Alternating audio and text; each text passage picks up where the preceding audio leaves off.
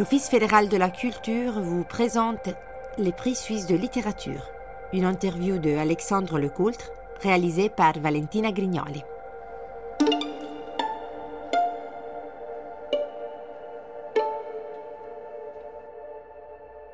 Il n'y a pas de bureau et pas d'ordinateur. Hein. J'écris avec un crayon.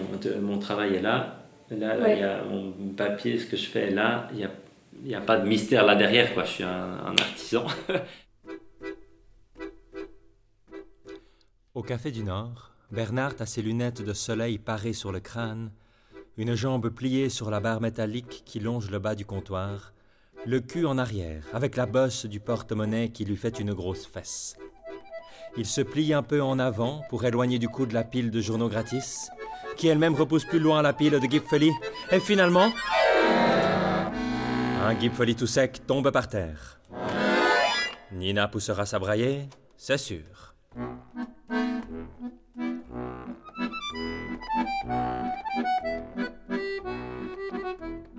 Bernard boit son verre avec Gianluigi qui ne s'est jamais refusé. Peter est ému par la largeur de ses doigts, qui témoigne del lavoro manuale di Gianluigi lorsqu'il explique comment il réparait des filets de pêche ou rempaillait des chaises avec trois fois rien, comme poco nulla, un morceau de ficelle et de l'huile de coude.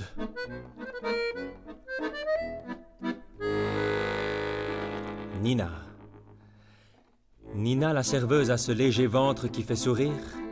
Et les clients se disent qu'elle est joyeuse, car elle sert des cappuccinos en pensant à ce petit lit ou à cette petite lit. Les clients échangent quelques paroles. Ce n'est ni un monologue ni un dialogue, mais quelque chose d'autre, se dit Peter.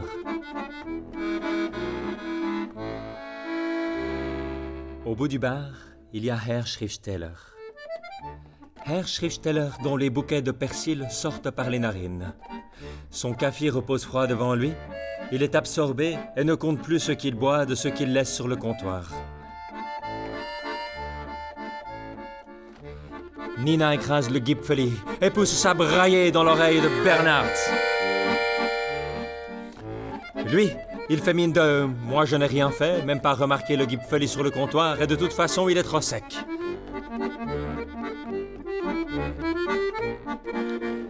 Bernard lance souvent en rigolant. Tu commences quand la vraie vie? Peter ne comprend pas de quoi il parle. Il ne savait pas qu'il y en avait une fausse. Pour moi, il y a toujours d'abord un, rythme. En fait, c'est ça qui tire la parole. En fait, euh, euh, je peux bien avoir une, idée génialissime, mais si je trouve pas le, ton, en fait, euh, ça marche pas. C'est l'inverse. C'est qu'au contraire, rapidement, il y a tout d'un coup un, quelque chose qui, qui, se met en branle, en fait, une sorte, une sorte de parole, une sorte de, de rythme qui fait que je ne sais pas vraiment où ça va me mener, mais ça me mène.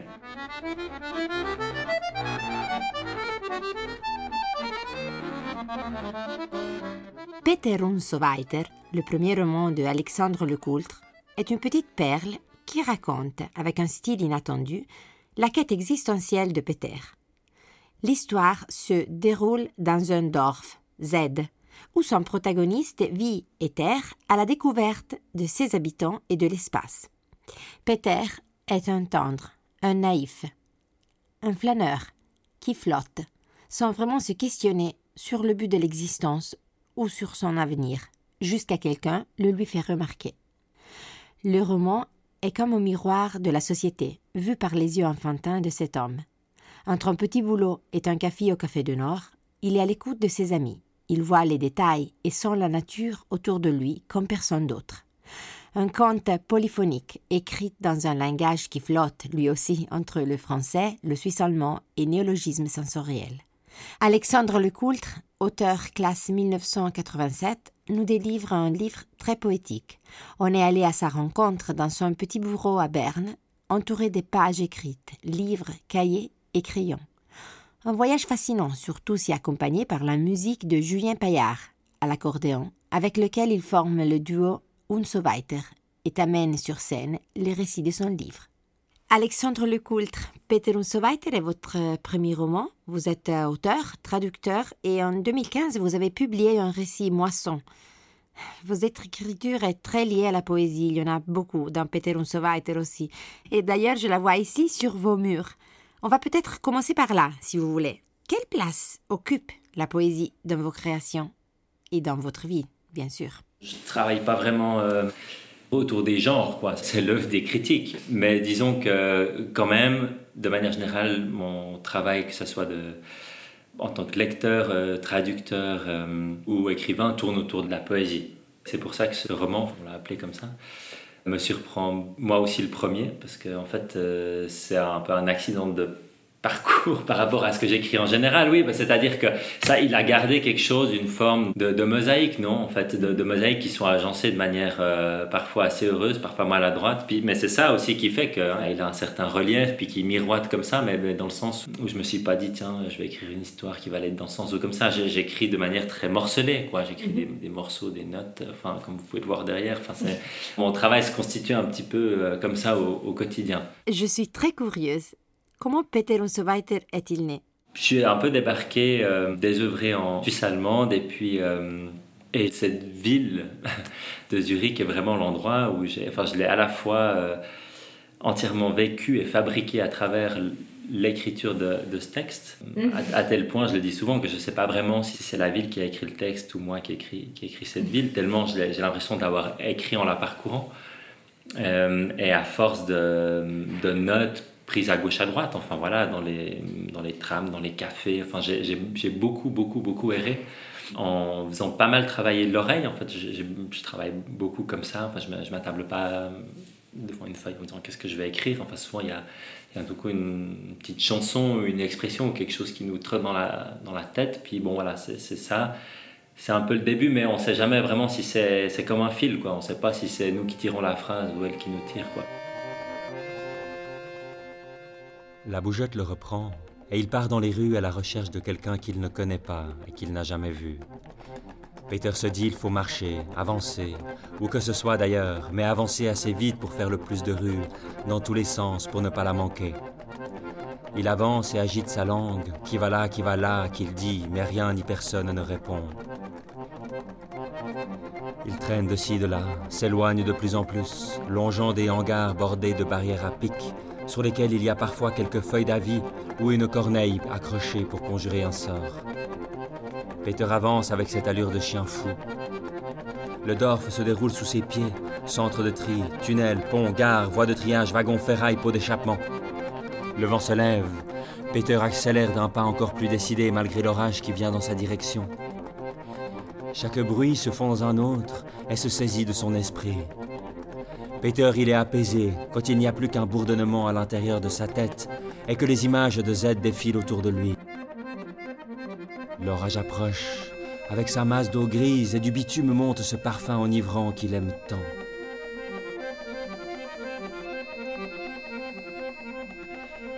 Il poursuit et traverse de vagues zones peuplées de carwash et de stations essence, avec quelques fourrés d'orties qui poussent dans les coins et des vapeurs de gasoil. Peter va un peu plus près de ces carwaches où l'eau savonneuse gicle sur les voitures et s'étale sur le sol et s'écoule. Mais où? Où va l'eau qui s'écoule des carwaches Peter suit l'eau qui ruisselle et disparaît entre les grilles d'écoulement. Plus loin, c'est difficile, il ne passe pas. Mais une fois, il faudra quand même vérifier où va l'eau des carwaches pour en avoir le cœur net.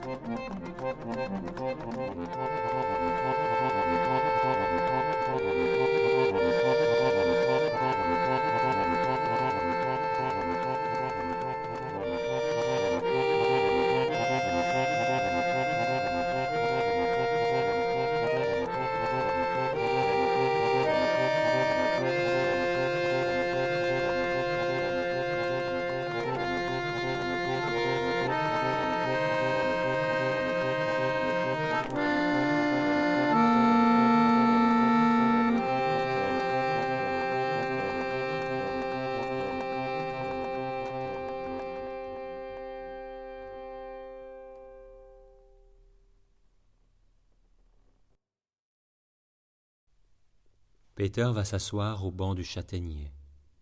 Ses fleurs montent en chandelles blanches vers le ciel. Sous les grandes feuilles, c'est le jeu d'ombre sur les paupières.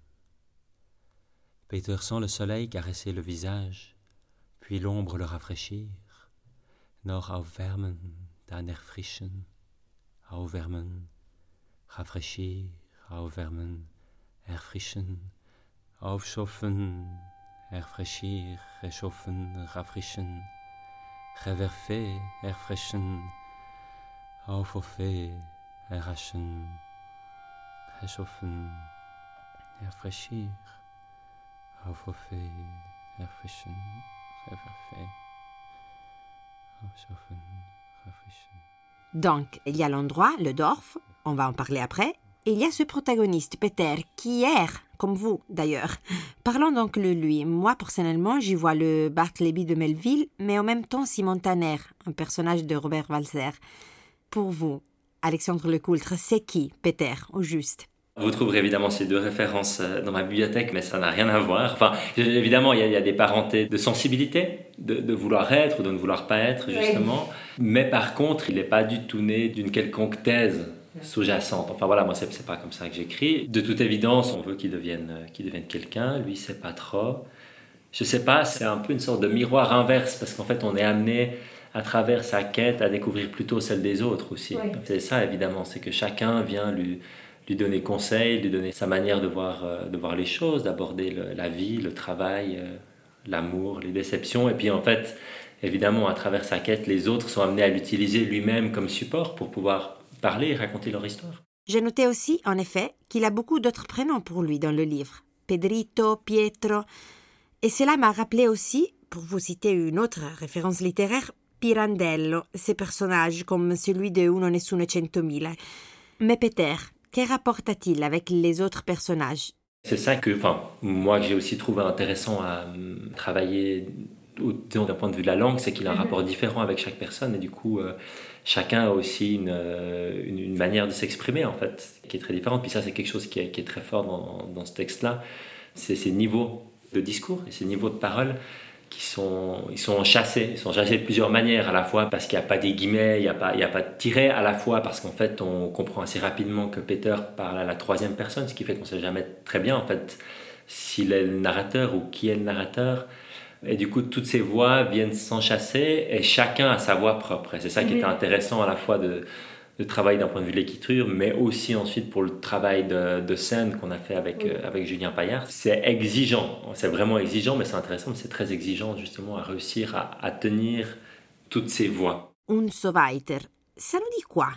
Les gens du Dorf, les autres, ceux qui restent c'est un petit peu comme le Uppis. Mhm. Je pense qu'il y a une multiplicité de sens qu'on peut, qu'on peut donner à ce Und so weiter et qui est comme le E, puisqu'il devient un peu le, récipient en fait dans lequel il y a une part de discours que les gens veulent mettre, puis il y a une part un peu de surplus, quoi, en fait, de surplus du quotidien qu'on n'arrive pas, qu'on n'arrive pas à dire. Et puis euh, là, évidemment, l'Otzowriter, pour moi, c'est une, une ouverture.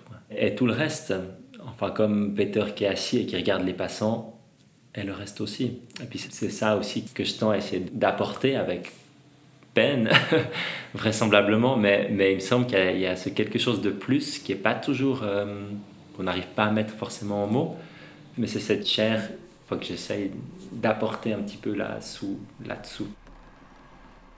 Sens maintenant le silence des pièces vides. Au travers des rideaux, le jour se diffuse, augmente et diminue, tantôt caché, tantôt dévoilé par les nuages. Sans maintenant le soleil s'épandre en taches géométriques sur le parquet, et la poussière danser dans la lumière. Et on se demande si c'est tout. Oui, c'est tout. Voilà ce que l'on possède maintenant et pour toujours. Un triangle de lumière poussiéreuse sur le parquet, ni plus ni moins, ni nostalgie, ni espoir, sans cela. Alors on perd son temps à errer, on entre dans des magasins sans trop savoir ce que l'on cherche au juste, ni ce que l'on peut acheter, et l'on ressort sans savoir ce que l'on a vu. On passe de bistrot en bistrot, on regarde des trucs à gauche à droite, on marchande des cigarettes avec quelques gars à côté à des rambardes, on avance sur ses propres pas en feignant de ne pas le savoir. On parcourt encore et encore les mêmes rues aux mêmes enseignes. On boit des cafés à des prix exorbitants, jusqu'à ce que notre porte-monnaie se soit enfin allégé de toutes ces pièces, et que l'on disparaisse dans n'importe quelle direction, assommé par cette journée qui n'a jamais vraiment commencé.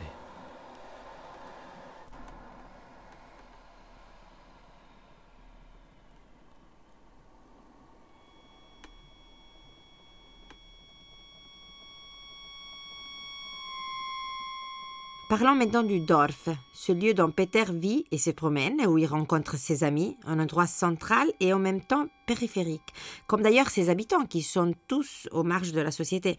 C'est un endroit très suisse, n'est-ce pas? Là, en effet, tout ça s'est passé à Zurich. Je suis enchanté qu'on puisse y voir, enfin qu'on puisse, je pense, se représenter, s'approprier cette histoire et ces lieux. Et, puis ça, c'est quelque chose qui du coup... Euh, qui me plaît pas mal, c'est qu'en fait, euh, oui, pour moi, c'est très clair. Chaque endroit a du coup une profondeur euh, mm. d'expérience qui m'est propre, mais en fait chacun l'a vu dans, dans, différents lieux, et du coup c'est plutôt bien qu'on puisse comme ça se dire qu'en fait cette vie en fait a réussi à sortir de, la ville pour venir dans le texte, et puis que celui-ci peut un petit peu voilà mm-hmm. un peu voyager. C'est clair. En fait, euh, voilà, ça s'appelle le Dorf de Z, mais on se rend assez bien compte qu'on est rapidement dans un milieu qui est fortement urbain. Mm. Enfin, je veux dire, voilà, il y a une grande gare, il y a des voies de triage, des, des carwads, des routes, des trottoirs, enfin voilà mais en même temps, on s'attache paradoxalement à des choses qui nous sont proches. Enfin voilà, l'épicerie, le, petit quartier, une personne qui est là, etc. Ça fait un espace qui est très ouvert, en fait, où, très rapidement on se trouve dans ces zones qui moi m'intéressent, en fait, qui sont un peu des, des zones de marge, euh, mais pas dans une idée où il y aurait forcément un centre avec une périphérie qui, s'élargirait en sec, mais plutôt des zones qui sont dans, des ornières, des angles morts. Quoi. Donc euh, voilà, typiquement ce terrain vague euh, se trouve peut-être en plein centre-ville, peut-être cette, euh, une zone tout d'un coup le long voilà, d'une voie ferrée se trouve pas très loin de tel endroit de la gare, etc. Et puis du coup, en fait, le terrain dans lequel se passe, où le, regard de Peter se porte, est, constamment en fait sur cette bande. Et puis là, je pense qu'en effet, il y a une sorte de de collusion entre ces images d'un coup de proximité, mais en fait on bascule un petit peu vers l'étrange, vers quelque chose qui nous semble, on semble reconnaître un paysage ou, quelque chose qui nous, qui nous semble en effet connu, comme vous avez dit avant. Bon voilà, je vois tout à fait, c'est très suisse, c'est tel gars. mais en fait, tout d'un coup, il y a un truc un petit peu étrange. Et puis, et puis ça, euh, c'est quelque chose qu'on retrouve pas mal dans la langue en fait. C'est une manière de raviver les mots, parce que c'est un langage qui est très quotidien au final. Hein, je veux dire, enfin, c'est un langage de bout de ficelle, tout ce travail-là. Mais en reprenant des objets, en reprenant des mots, des expressions qui sont pourtant du langage courant, tout d'un coup, en les, pas vraiment les détournant, mais en, les travaillant, ça leur redonne comme un relief. En fait, un relief qui à la fois fait qu'on comprend puis que le texte avance, mais en même temps qu'on est amené à voir comme une autre face, un petit peu. Voilà. a l'envie d'écrire ce livre avec un langage hybride, les expressions suisse-allemand et ce français légèrement modifié. Du fait que vous arriviez à Zurich depuis la Suisse romande? Au tout début, comme c'était pas quelque chose qui m'était qui m'était familier, que j'étais plongé là-dedans, c'était une approche très idiote, si on veut bien, euh, pas pas au sens euh, courant, mais au sens étymologique, donc quelque chose d'unique et de simple qui était la mienne. Et donc j'ai fait confiance un peu à ce moment où on apprend et qu'on oublie en fait une fois qu'on parle très bien une langue. Du coup, toute cette première approche où, où tout d'un coup un mot nous fait nous évoque des choses, pas la manière dont il sonne, la manière dont il fait référence soit à notre langue maternelle, soit même à d'autres langues. Soit il y, a, il y a plein de choses qui se passent qui ont trait, je pense, un peu au son, aux résonances, à l'imaginaire, et qui, si on l'apprend, en fait, se, perd un petit peu. Et Peter représente celui qui ne maîtrise voilà, un petit peu aucune langue, en fait, il en parle aucune, qui s'exprime pas, il n'a pas la langue du, du Schriftsteller. Les deux forment un, duo assez marrant, comme c'est clair, lui, lui a une, approche euh, littéraire. Euh, où chaque mot est le symbole de quelque mhm. chose. Enfin voilà, il travaille ça, et puis en même temps, il arrive à rien. Et puis chacun devient un petit peu, en fait, l'idéal enfin, de l'autre. Enfin, à la fois, Peter, parce qu'il représente cette sorte de, de, brutalité, qui sent un contact peut-être plus juste avec les choses, mais qui ne peut pas le dire. Lui qui aimerait trouver ce contact à travers le langage, mais il n'y arrive pas. Et donc, à travers lui, euh, se trouve cette langue qui est faite un peu de chaos. Et ça, c'est vrai que c'était la langue que j'ai développée pour pouvoir dire, en fait, ça. Peter se promène au terrain vague tombe nez à nez avec Herr Schriftsteller? Vous faites quoi ici? Peter Lee, je ramasse ce que les gens abandonnent. Ce dorf est parcouru de zones pareilles aux mailles dans un filet, aux jointures dans un plancher, aux fissures dans une table. Herr, il y a des miettes dedans? Peter Lee, si l'on veut, oui, Il y a des choses oubliées, des tuiles concassées, Des chaussettes imprimées dans la boue. du crottin de cheval, Des herbes folles ou du gratte-cul. une bouteille vide en guise d'appôt, Du ciment durci dans un seau. des emballages de préservatifs ouverts à la hâte avec les dents, Des corneilles qui se disputent les baignoires de novembre. des cornets en plastique, L'odeur d'un coin habituelle pour uriner. des seringues usagées, Des nids de chat. des oisillons desséchés, Des flaques brunes de la poussière blanche, en micro-ondes. des débris de verre. Unser weiter. Herr, vous faites quoi avec ces choses? Je les mets dans des sacs à viande de seconde main, je les ficelle par l'ouverture sommitale et je les laisse pourrir dans un coin. Une fois tous les X, je viens secouer un bon coup pour que ça se mélange. Il faut aussi y mettre le nez pour savoir quand c'est prêt. Herr, vous croyez que Peter va trouver celle avec un regard qui le regarde et un sourire qui lui sourit? Vous croyez qu'elle est cachée dans une maille du Dorf? Peter repart. Il reprend sa quête et on ne le reverra pas pendant de longues semaines où la nuit dévore un peu plus chaque jour. Vous avez parlé de rythme, de l'oralité, des lectures à haute voix. C'est pour cette raison que vos deux œuvres, Moisson et Peter Weiter, ont abouti à deux spectacles sur scène. Oui, le premier, c'était un petit peu un hasard. De toute évidence, il y avait déjà dans le texte quelque chose de, de cet ordre-là, mais le travail ensuite s'est constitué vraiment euh, beaucoup plus en aval, enfin, à la, à la fois avec un comédien, avec un pianiste. Mais ce travail-là, par contre, m'a vraiment fait prendre conscience. Et du coup, pour ce texte-là, là, par contre, j'ai vraiment travaillé à votre moment de l'écriture, sans me dire que c'est un texte qui était conçu pour la scène, mais par contre, j'ai travaillé comme ça. Et assez rapidement, c'était assez clair que de nouveau, il y aurait quelque chose de cet ordre-là. Et je savais quel instrument il fallait. et ça, ça aussi, c'est pas, pas un hasard. Enfin voilà, je savais bien. Et je pense qu'en effet, ça se, ça se ressent. Ouais. L'accordéon, c'est un instrument extraordinaire. Quoi. Ça respire, c'est fou. Quoi. C'est, tellement, ça semble tellement proche du corps humain, quoi, la, la manière dont ses poumons se gonflent, se dégonflent. Et, hum, et puis là, les deux, on a par contre fait un travail euh, qui a vraiment, on a commencé ensemble, on a fait ensemble véritablement les choix du texte. Et puis la manière dont le, la musique fait aussi bouger le texte, c'est fou, quoi, parce qu'on le, on le lit de manière, euh, de manière complètement différente. Tout un truc qui fait que c'est très organique. Peter retourne au bord du Zé, et dans ses grandes oreilles s'engouffrent les bourrasques de l'hiver. Le vent souffle sur le quai, des barbes de glace pendent à la rambarde. Les mouettes rentrent la tête entre leurs ailes, les passants marchent en battant de la semelle. Vers le milieu du quai, les musiciens sont encore là dans leurs mitaines trouées. Ceux-ci traînent un peu partout dans le Dorf avec leurs drôles d'harnachements et animent les places publiques de leur accordéon. Pendant qu'une partie joue, les autres boivent du schnapps pour se réchauffer, et ensuite vice-versa. Par ici la flèche libre La brûlure du schnapps coule dans la gorge, dans les bras, puis va directement au bout des mains pour donner la chaleur. Les doigts se mettent alors à jouer. Si on s'arrête pour l'écouter, on pleure et les larmes gèlent. Les doigts ne s'arrêtent pas de jouer, sinon ils gèlent aussi. Les passants passent, les musiciens jouent, weiter. Salut Petru! Ça dit quoi comment Foarte bine, mulțumesc! Peter aime le grand froid car il respire bien. Les lèvres ne peuvent presque plus bouger. Il met dans le chapeau ce qu'il a dans sa poche, exact Ice Frankfurt, vous se rappen pas plus, c'est pour l'alarme, il pense. Les musiciens répondent. Merci pour le schnapps! Alors, euh, ça avance. Peter dit il a cherché à plein d'endroits, même dans les toilettes publiques ou les paquets de chips, c'est un casse-tête.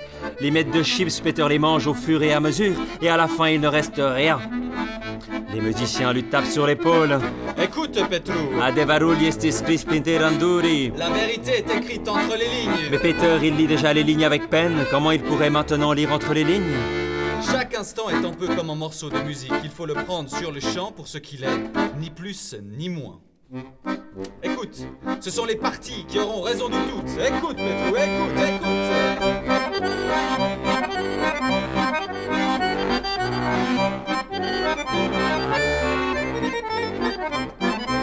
Et les musiciens continuent de jouer. Les lèvres de Peter sont givrées, c'est la fin de la parole. Il ne lui reste plus que les grandes oreilles pour laisser passer l'accordéon. Alors l'accordéon se fait tout petit. Il entre par l'oreille gauche et par la droite aussi. Il tourne dans Peter, il fait des bonds et se tord. L'accordéon est agile.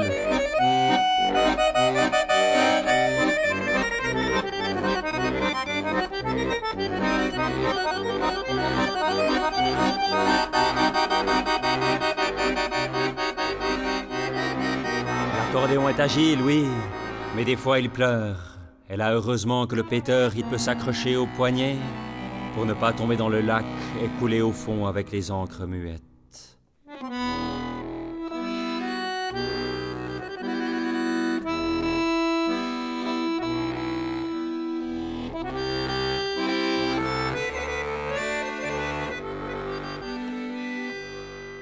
Je vous propose maintenant un petit jeu, si on veut l'appeler comme ça. Il y a des mots, des expressions que j'ai repérées dans le texte et qui m'ont frappé par la puissance symbolique qu'ils portent. Si je vous les dis, pourriez-vous les commenter Par exemple, si je vous dis salle d'attente, vous me dites quoi? Je, vous dis salle d'attente. Bah, il y a plusieurs salles d'attente. Il y a celle des habitants du Dorf et puis il y a celle de, il y a celle de Peter. Il, n'est pas un peu en salle d'attente, Peter, en général, de, la vie ben, On l'a mis en salle d'attente, en fait, puisque c'est un petit peu ce que Michel lui a dit au début. Euh, lorsqu'il appelle la, cette voyante, il, elle lui dit qu'il faut attendre. Jusqu'à maintenant, il n'attendait pas trop. Bon, voilà, il vivait un peu au jour le jour. Maintenant qu'on lui dit d'attendre, et puis d'observer comment font les autres. Et puis c'est à partir de là qu'il se rend compte qu'en fait, tout le monde est constamment en train d'attendre quelque chose. ou que ce soit à plus petite échelle à la poste ou à plus large échelle, euh, différentes attentes ou disons espérances de ce que la vie pourrait nous apporter euh, dans un avenir meilleur. Et puis lui, entre autres, voilà, par prendre le train, mais sans jamais vraiment en sortir. Donc euh, c'est un petit peu cet éternel passant. On parle aussi beaucoup de la surface, la surface de l'eau. Peter est à la surface, non? Franchement, j'y avais pas pensé, mais maintenant que vous me le dites, je pourrais dire deux choses peut-être. À la fois parce que c'est une zone de contact, je pense, hein, entre un dehors et un dedans.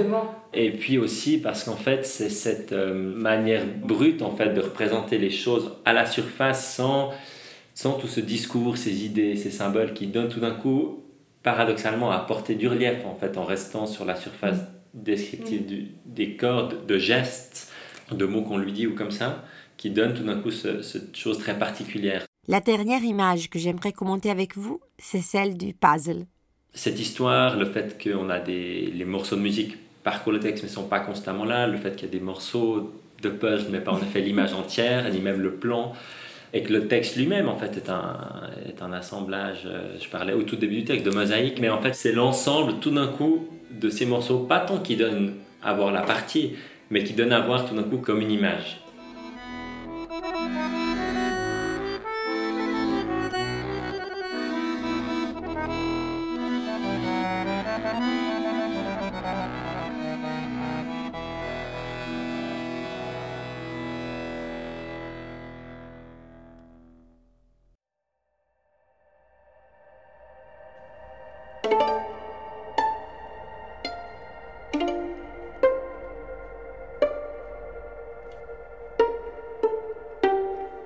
L'interview que vous venez d'écouter a été réalisée par Valentina Grignoli, musique de Zeno Gabaglio, direction technique Lara Persia, production Office fédéral de la culture.